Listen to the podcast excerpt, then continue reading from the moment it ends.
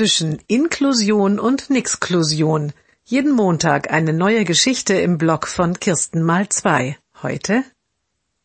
Alle sollen den Text lesen. Der Junge bekommt ihn statt in A4 auf A3 größer kopiert, damit er ihn leichter lesen kann.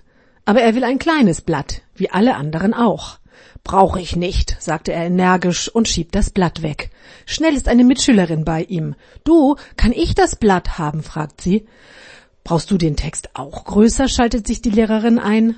Nein, sagt das Mädchen, aber meine Mama, die sagt immer zu mir, all die Kopien mit dieser Minischrift, bei denen kann ich dir nicht helfen. Das schaffen meine Augen einfach nicht mehr. Ich bin doch schon über vierzig.